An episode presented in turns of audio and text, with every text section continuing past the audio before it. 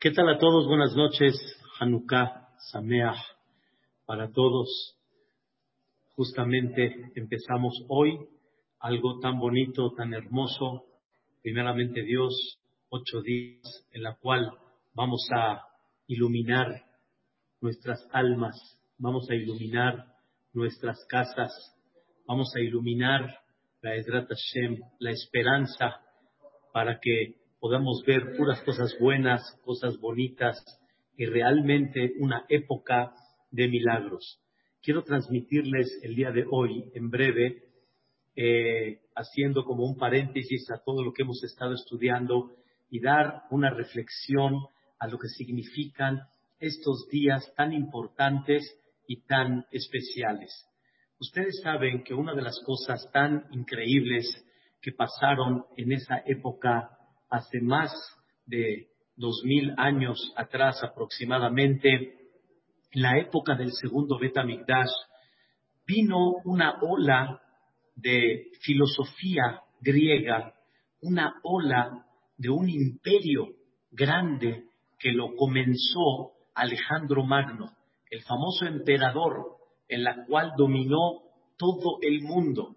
Él estuvo en un dominio impactante todo comenzó, obviamente, de un pequeño país en Grecia y se fue expandiendo, expandiendo hasta conquistar el mundo. Y este Alejandro Magno comenzó con toda esta filosofía griega, empezó a inculcar en el mundo la filosofía, la filosofía que tiene muchas cosas, realmente son varios puntos que él empezó a inculcar y él quería que todos los países estén llenos de esta filosofía y se rijan bajo esta filosofía. Y realmente existe de que cada país normalmente trata de transmitir sus valores, trata de transmitir sus principios, así como en México, por ejemplo, transmitimos los valores mexicanos de alguna forma, la comida mexicana en Estados Unidos, en Canadá, en Italia, cada uno tiene sus valores, tiene sus comidas, tiene sus tradiciones. También Alejandro Magno quiso transmitir todo eso.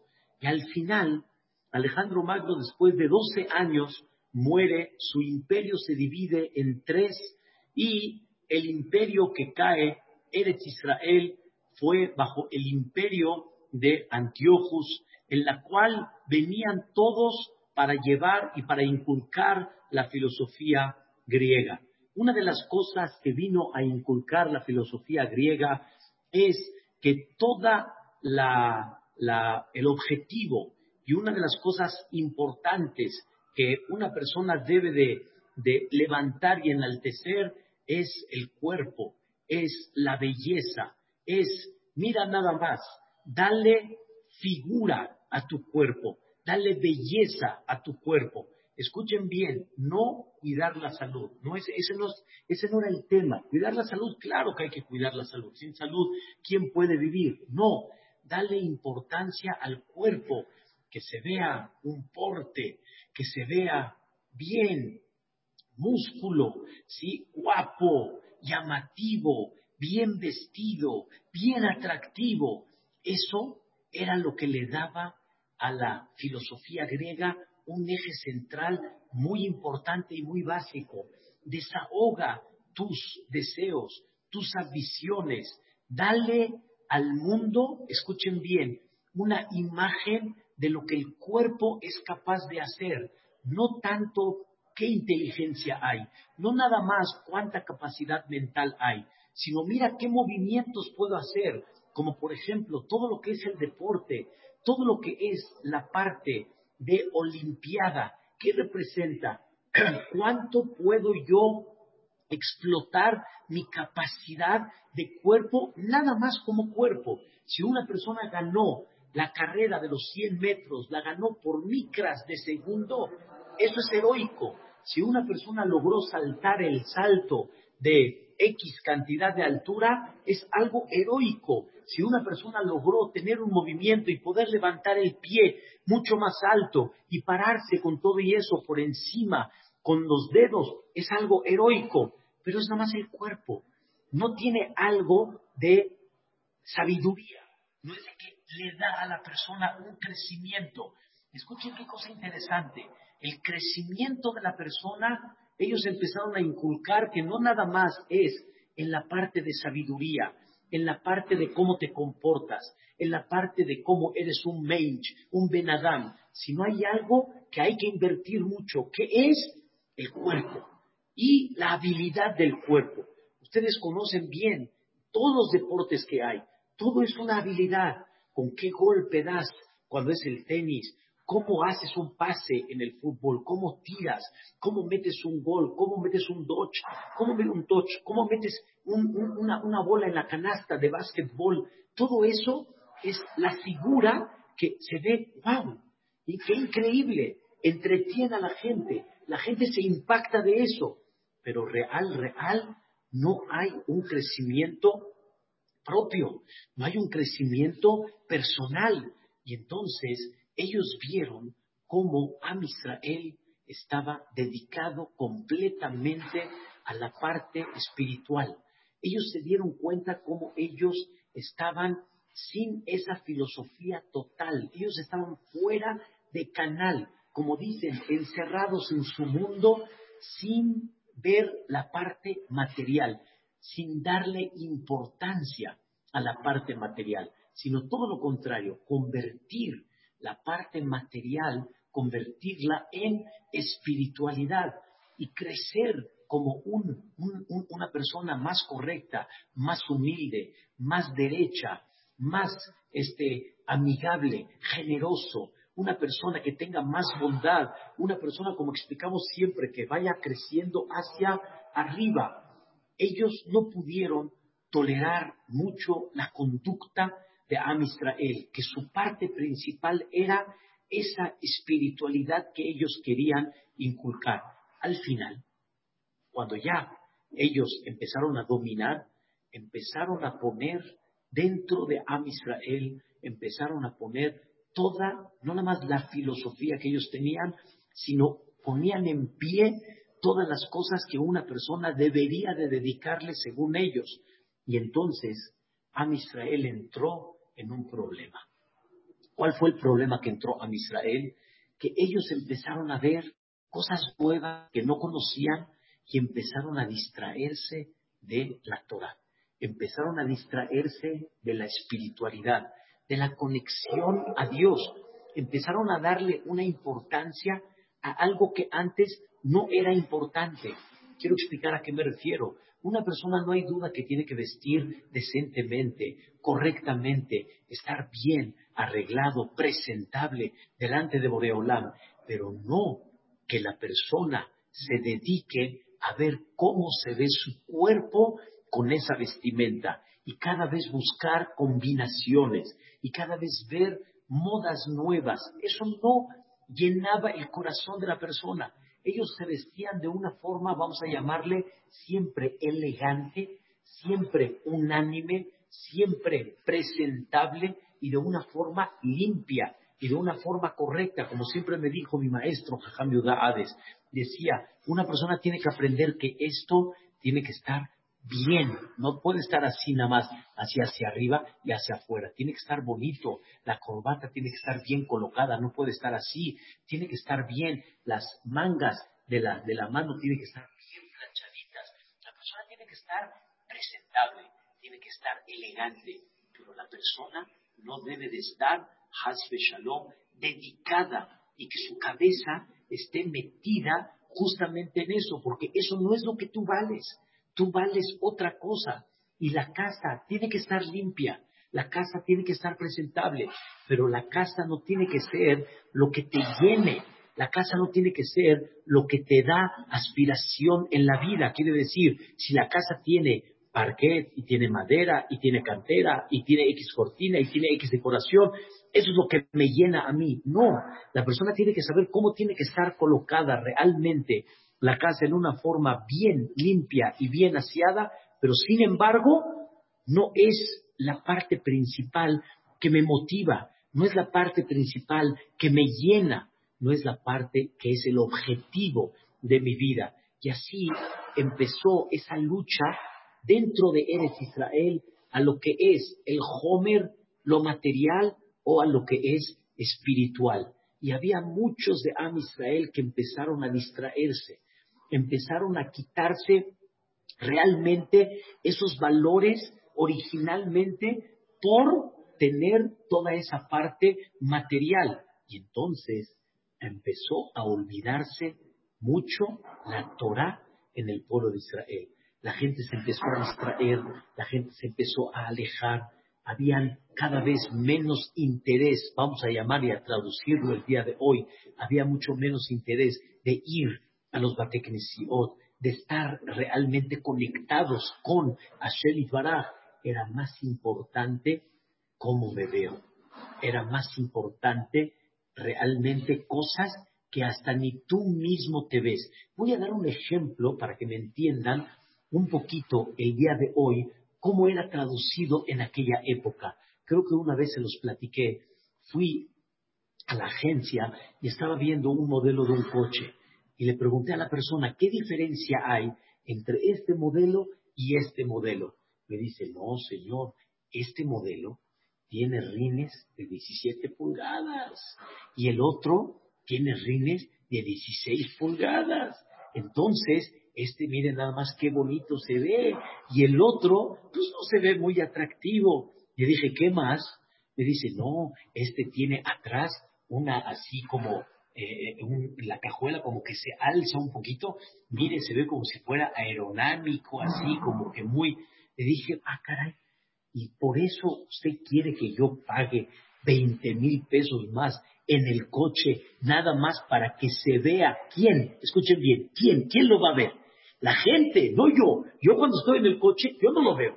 Yo cuando estoy en el coche no me doy cuenta. Pero yo estoy pagando 20 mil pesos para que la gente cuando, se, cuando vea el coche, la gente me diga a mí, qué padre se ve. Yo no lo veo. Yo no lo estoy visualizando, pero se ve padre. Eso es lo que Yaván quiso inculcar que se vea padre, como decimos hoy en día, que se vea así, llamativo. Hoy en día se traduce en algo impactante. Antes, ustedes vean, desgraciadamente, vimos películas cuando éramos pequeños. La gente, ¿cómo se vestía antes? Había elegancia, había trajes, había sombrero, pero hoy en día hasta los jeans rotos se lucen. Se luce un colorcito que le ponen acá se luce una cosa que está aquí un poquito así medio rotita. Una vez una persona llegó con una chamarra que atrás venían todos los personajes de Box Bunny y de, y de, y de y del Pato Lucas y de todos ellos, de los de Looney se me olvida, eso cómo se llama, pero sí me acuerdo de ellos. Y entonces le dijo uno, oye, qué bonita chamarra, ¿qué creen que hizo? Así, se volteó para que la gente la vea. Él no la ve, porque lo tiene atrás, pero la gente sí lo ve. Y él ya ni le está luciendo a quién, a los demás. Y eso es lo que te da y lo que te llena, lo que te da ojo, lo que te dicen, ay, mira, mira qué padre, mira qué padres tenis, mira qué padre chamarra, mira qué padre este pantalón o qué padre jeans. Eso son los detalles que poco a poco vinieron a inculcar los Yevanim. Vuelvo a repetir, no estamos hablando de vestirse decente, de vestirse elegante, de vestirse limpio. Estamos hablando que dedicas tu, tu vida o dedicas tu inspiración real, la dedicas a eso. Y eso que fue provocando poco a poco que la gente se fue olvidando, la gente se fue separando y poco a poco la gente empezó a abandonar ¿sí? la Torah, la filosofía espiritual, la conexión con Dios. Esto, queridos hermanos, es lo que hoy en día vamos a explicarles. Nosotros tenemos a nuestros hijos, yo también vi muchas cosas cuando era pequeño. Yo vi de caricatura, vi el hombre araña, era caricatura, no como hoy en día lo quisieron sacar más en vivo. Superman, Batman y los Cuatro Fantásticos y todo eso, yo lo vi en mi época en caricatura, lo convirtieron en una escena con seres humanos, pero todo eso qué es? Es una fantasía que te llena. te llena qué? Una fantasía, algo que no existe o algo que realmente no vale. Y entonces dedicas tiempo a cosas que al final empiezan a llenar ese tiempo en vez de crecimiento, en vez de sabiduría, en vez de valores, lo empiezas a llenar en otras cosas que realmente no valen la pena. Y entonces empezó el Am Israel a olvidar la Torah. Pero quiero decirles algo. La, el imperio griego no nada más le puso al pueblo de Israel eso, sino provocaron de forma activa que no se lleve a cabo la Torah. Ellos decían, no, a mí no me cuadra tus reglas de la vida, no me cuadra Shabbat, no me cuadra Brit Milá, no me cuadra, no me cuadra lo que es muchas mitzvot de la Torah que realmente ni tú mismo las entiendes, al que tú dices que te santifican, al que tú dices que te elevan, pero realmente no tienen sentido. Y por eso decimos, la primera noche empezamos hoy y decimos en la amidad, dice en aquella época del reinado griego, pero ¿cómo le llaman ahí en, en, la tefilá? Malhut Arsha'a, el reinado malvado, que ¿qué querían? Le shakeham Toratah. Querían que se olvide la Torah. Eso es lo que ellos querían. Rabotai, querían ellos que se olvide la Torah. Ellos no querían eliminar el cuerpo de Am Israel. Ellos querían eliminar la esencia de Am Israel. Vive, vive, pero no con eso de es espiritualidad y es no. Vamos a vivir con otra finalidad en la vida. Y al final, Am Israel, de todos los decretos que hicieron, estuvo muy duro, estuvo muy difícil. Les voy a dar un ejemplo de filosofía que querían hacer los griegos. Los griegos le dijeron al Am Israel, tú no crees en Dios, que tú no eres parte de esa filosofía.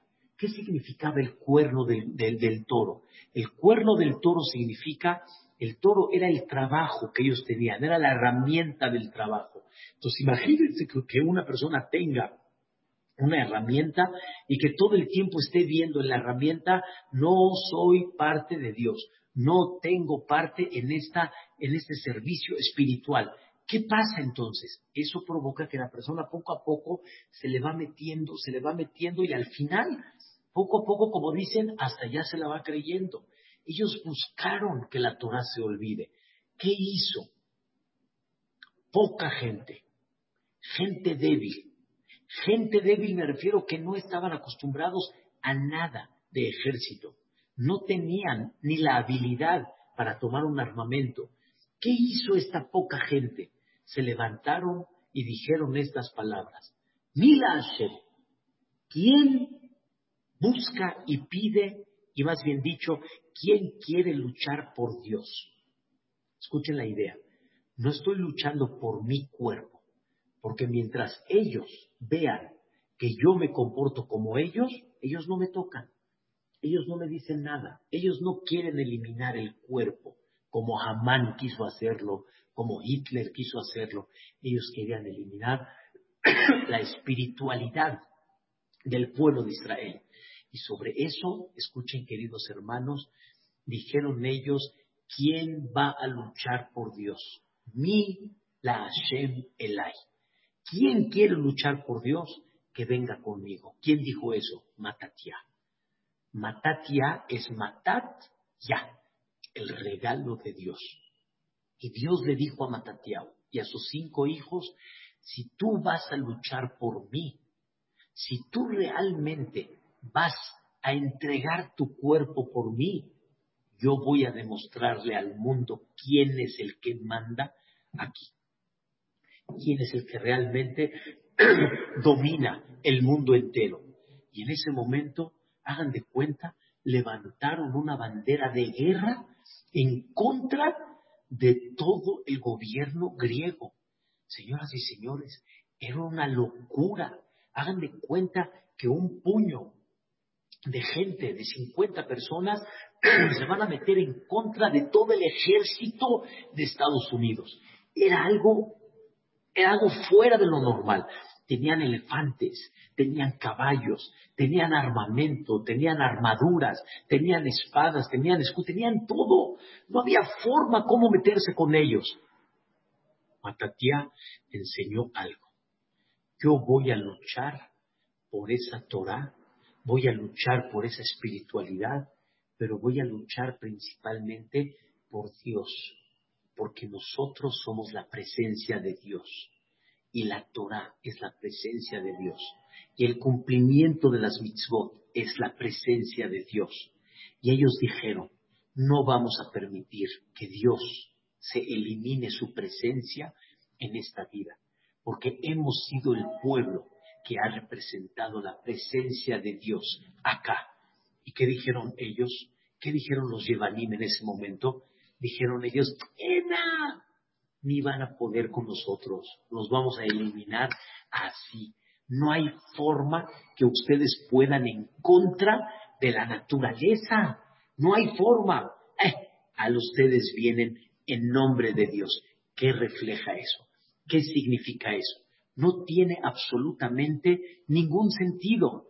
Pero hay algo muy importante que ellos dijeron. Escuchen bien qué decía la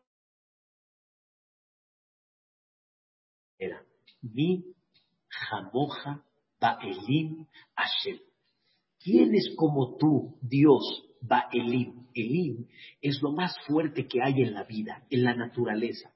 Lo más fuerte que hay. No hay quien se ponga delante de ti, Boreolam. Aún esa fuerza de esa naturaleza, no hay quien se ponga en contra de ti. Mi jamoja, Hashem.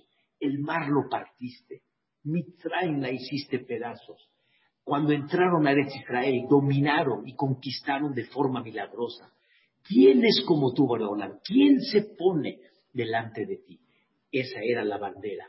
Si agarramos las primeras letras de cada palabra, mi, jamoja, ba'elim, Hashem, unimos las cuatro letras, formamos la palabra Makabi.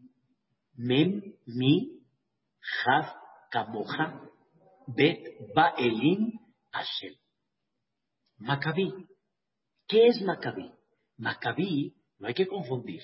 Macabí no es un símbolo de, heroicos, de, de guerreros. Macabí era el símbolo de ellos en la cual representaron quién es como tú, Boreolam. ¿Quién se pone delante de ti? Eso es Macabí. Y ellos dijeron, nosotros no vamos con nuestro cuerpo como ellos van. No vamos para demostrar quién es más fuerte en cuerpo. Vamos a demostrar que no hay nada que se puede sobreponer delante de Dios. Mi jamoja ba'elim Hashem. Y es lo que dijimos una vez en una de las clases. De uh, quiero que sepan que Hashem, hu Elohim, el Todopoderoso, es Boreolam y salieron a la guerra. Salieron a, la guerra, como dice la tefilá muy clara, Giborim Biyad Halashi, fuerte en manos débiles. Muchos, Rabim Beyad Meatim, en manos pocas. Era, era como dicen, un puño de gente. Era muy poco delante de todos ellos. Y es impactante, impactante, porque cuando Dios quiere, no hay quien se pueda poner delante de la gente. No hay, no hay. Y ese fue el gran milagro. Eliminaron al ejército más poderoso de aquella época. Los quitaron. ¿Y con qué bandera los quitaron? Mi jamoja ba'elim Hashem. ¿Quién es como tú, Boreolam? ¿Y qué lucharon ellos? O más bien dicho, ¿por qué lucharon? Porque no vamos a permitir que se olvide la Torah de Dios. Hay que tener salud, hay que estar presentable, hay que estar elegante, pero la pregunta es a dónde está la cabeza, el objetivo, a dónde está, a dónde está realmente tu, tu alegría que llena tu corazón, tu corazón, ¿qué debe de llenar? Realmente, ¿qué debes de sentirte orgulloso, satisfecho, debes de sentirte de una manera, wow, estoy feliz, feliz de qué, de qué estás feliz, qué te llena en la vida. Esa es la idea. La verdad, queridos hermanos, es una cosa muy importante en la vida. Eh, eh, justamente el domingo pasó algo en el fútbol aquí en México y la gente estaba vuelta loca, la gente no podía creer. Todos, me entero porque llego al Betacneset y los Valebatín platican y todo. Qué desilusión tuvo mucha gente después de ese partido, aquellos que le iban a X equipo. Eso es lo que te llena, eso es lo que te alegra, es lo que te ilusiona, eso es lo que mueve tu alegría o tu tristeza. Había gente que decía, ya, ya, ya, ¿cuánto vas? Vamos a seguir esperando a ver si este equipo gana o no gana. Ya, ya, ya, ya, ¿sabes qué? Yo ya me retiro de esto. Habibi, te, te, que haber retirado hace mucho. Un buen partido, qué bueno. Pero que ese sea la cosa que te llene, ahí es donde está el secreto. Y eso es lo que, lo que hemos platicado, que cada persona algo lo tiene que llenar. Algo, algo lo tiene que llenar. La pregunta es, ¿qué te llena? Y según lo que tú definas qué te llena, eso es lo que tú vas a dedicarle acá o vas a dedicarle acá. Y eso es lo que tú vas a sentir. ¿Creciste con esto o caíste con esto? Ellos lucharon por algo muy importante, por la Torah de Dios. Porque exista Shabbat, porque exista Kashrut, porque exista la pureza familiar. Queridos hermanos, la vela de Hanukkah es la vela en la cual manifestamos la luz, esa luz de Torah. Kiner mitzvah de Torah or. La luz de la Torah quiere decir, la Torah es la que ilumina, la Torah es la que te da la visión, la visión de qué es lo que te debe de llenar. Y realmente no agarres cosas que no son las que te llenan, no son las que te van a dar alegría. Es, es una cosa maravillosa qué significa Hanukkah y por qué lucharon.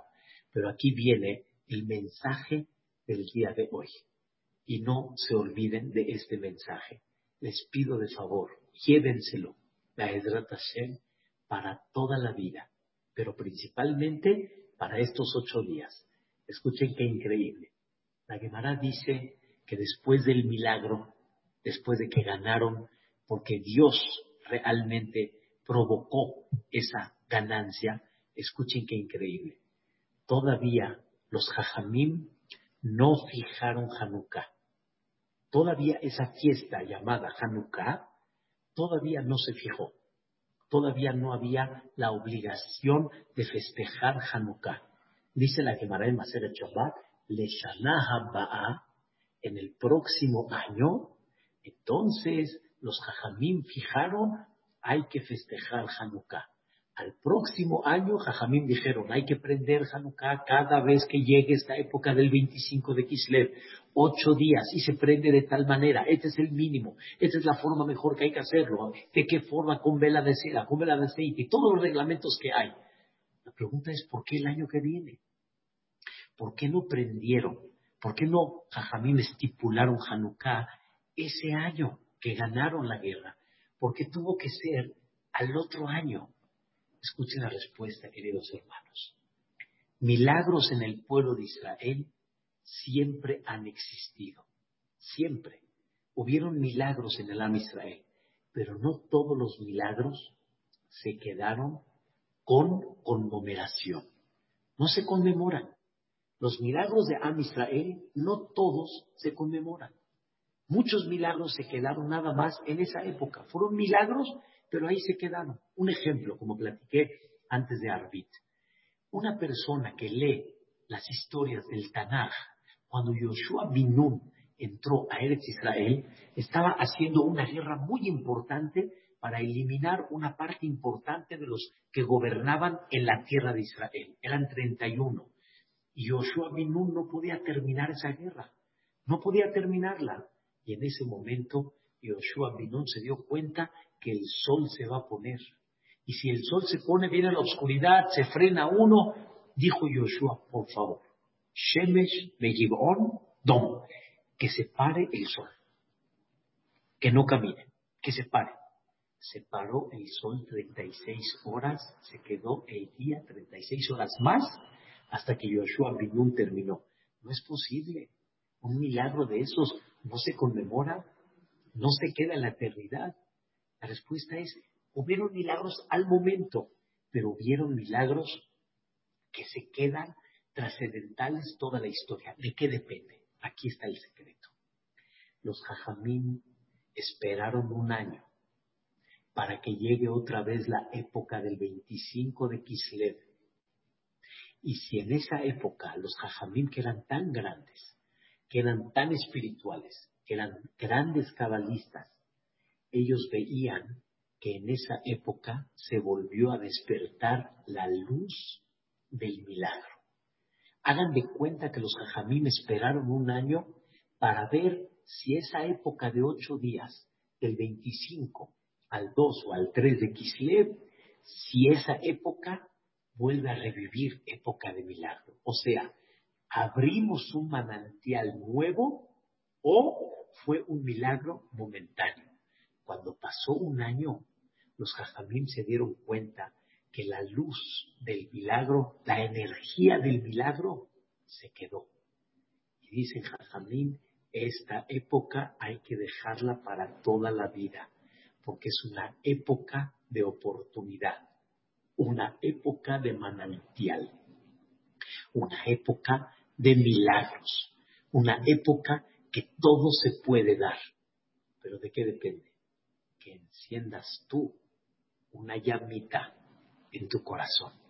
Y entonces Dios va a prender ocho velas, que significa, el ocho significa por encima de la naturaleza. Y tenemos oportunidad de aprovechar estos días y de esperar un milagro. Y no uno, muchos, particularmente hablando y hablando también en forma general si supiéramos que al encender la Hanukkah es como mencionaron ahorita en la comunidad, es la luz de la esperanza, tendríamos otra visión de Hanukkah y aprovecharíamos estos días. ¿En qué? Emprender una llama espiritual. Y Dios dice, tú me prendiste hace más de dos mil años una llama espiritual y yo cambié el mundo por ti porque tú prendiste esa espiritualidad. No se terminó, no fue en esa época nada más para salvar. Cada año tienes oportunidad que si luchas por mí, yo voy a luchar por ti. Y si tú enciendes una luz espiritual que tiene que ver con el cumplimiento de la Torah y te acercas más y elevas más tu nivel espiritual, yo también voy a hacer por ti. No hice por ti hace dos mil años. Voy a hacer por ti cada año en esta época. Queridos hermanos, es la época de oro. Es la época fantástica. Se abrió un canal nuevo, así como Pesaj es un canal, así como Shavuot es un canal, Sukkot es un canal. Es un manantial que se abre en esa época Hanukkah es otro manantial que se abre, una luz realmente de esperanza, una luz de milagro. Aprovechemos esta gran oportunidad. Tenemos ocho días para aprovechar esto. Unámonos todos para inculcar qué significa esa luz. Esta luz de la Hanukkah, ¿qué significa? ¿Qué representa? ¿Qué debe de encender en mi corazón? ¿Por qué lucharon en aquella época? ¿Cuál era el lema de la bandera? Eso es lo que debemos de luchar. Y ahí es donde vamos a dar la, esencia de que quién es Dios. Y Dios dice, luchaste por mí, yo voy a luchar por ti. Pero ¿cómo voy a luchar por ti? Les voy a demostrar a todos que no hay límites en la naturaleza. Les voy a demostrar que un, una jarrita de aceite puede prender ocho días. no hay que olvidar, prendemos velas recordando. Un jarroncito prendió ocho días. No tiene lógica, no hay forma. ¿Y cuál es la respuesta? Tú viste por mí. Yo voy a ver por ti. Y ahora voy a darte ese ejemplo de que todo se puede cuando Dios quiere y se puede llevar a cabo. Ese milagro, si lo vamos a, enraizar y lo vamos a inyectar estos ocho días, vamos a ver maravillas. Queridos hermanos, aprovechemos esta luz. Aprovechemos esta luz para quitar esta oscuridad, para tener una visión clara en la vida y para que Bezrat Hashem, Olam, nos ayude a que esa luz ilumine nuestras casas, nuestros corazones, nuestras familias y ilumine al Am Israel. Hay forma de que en Hanukkah Dios ilumine para quitar esta pandemia, pero para iluminar muchas cosas que realmente mucha gente necesita. En la casa encendemos la Hanukkah como en el Bet Migdash encendíamos la menorá. Y ahora tenemos una menorá en la casa. Una menorá ocho días como la menorá que había en el Bet Migdash. Y así como la menorá era el símbolo de luz que reposaba la Shejinah en el pueblo de Israel, Hanukkah, la Hanukkah en nuestras casas, es el símbolo que Dios reposa en el pueblo de Israel. E ilumina y nos va a iluminar para toda la vida. Hanukkah Sameach para todos. ¿Y por qué decimos Hanukkah Sameach? Porque cuando una persona festeja Hanukkah, como estamos explicando, eso lo va a llevar a una alegría muy especial. Porque no hay más alegría que cuando la persona tiene luz. Y cuando tiene luz, tiene iluminación, entonces la persona está, ¡ojo! ¡Qué alegría! Como cuando se va la luz y de repente se prende, todos sonríen. Esa es la luz de Hanukkah. Pasen ocho días hermosos, enciendan esa luz, enciendan la luz espiritual para que Dios ilumine esa luz hacia ustedes y nos mande a ustedes, a toda Israel, el mundo entero, ni sin beniflaot, como en aquella época, y recuerden lo que dice la tefila, ala misim, por los milagros, ala purkan, por el rescate, ala geburot, por la fuerza que Dios nos dio, ala teshuot, por la salvación, de ala nehamot, y por los consuelos que nos dio, sheasita la boteno que le diste a nuestros padres, vayabimahem, en esos días, semanas en esta época. Esta es la época que podemos ver milagros, rescate, fuerza, salvación y consuelo de todas las cosas que han pasado en la vida. Que Dios los bendiga. Pasen un bonito Shabbat. Pasen esta luz tan especial y que Dios les mande una braja de atzlaha, mejor más de que así sea. Amén. Que Los quiero mucho y Vedrat Hashem. Nos vemos el domingo. Va a haber una plática especial con el Rab Shlomo Tawil, Rab Shlomo Alfie, Rab este, Shlomo Benhamu y su servidor a las siete y media, primeramente Dios, en Zoom. Les mando de Hashem la propaganda para que la promuevan y la, la, el título principal se llama La luz de la esperanza. Pásenla bonito y que Dios ilumine vuestras casas. Amén. Habla muy bonito. Una pregunta. Quiero que me lleguen sus clases, ¿cómo le hago? Ah, mándame si quieres tu teléfono, de Hashem, y primeramente Dios te mando la, este, y te meto en el chat para que te pueda llegar. Es que Eki me metió en el grupo de, de la clase Sharé, pero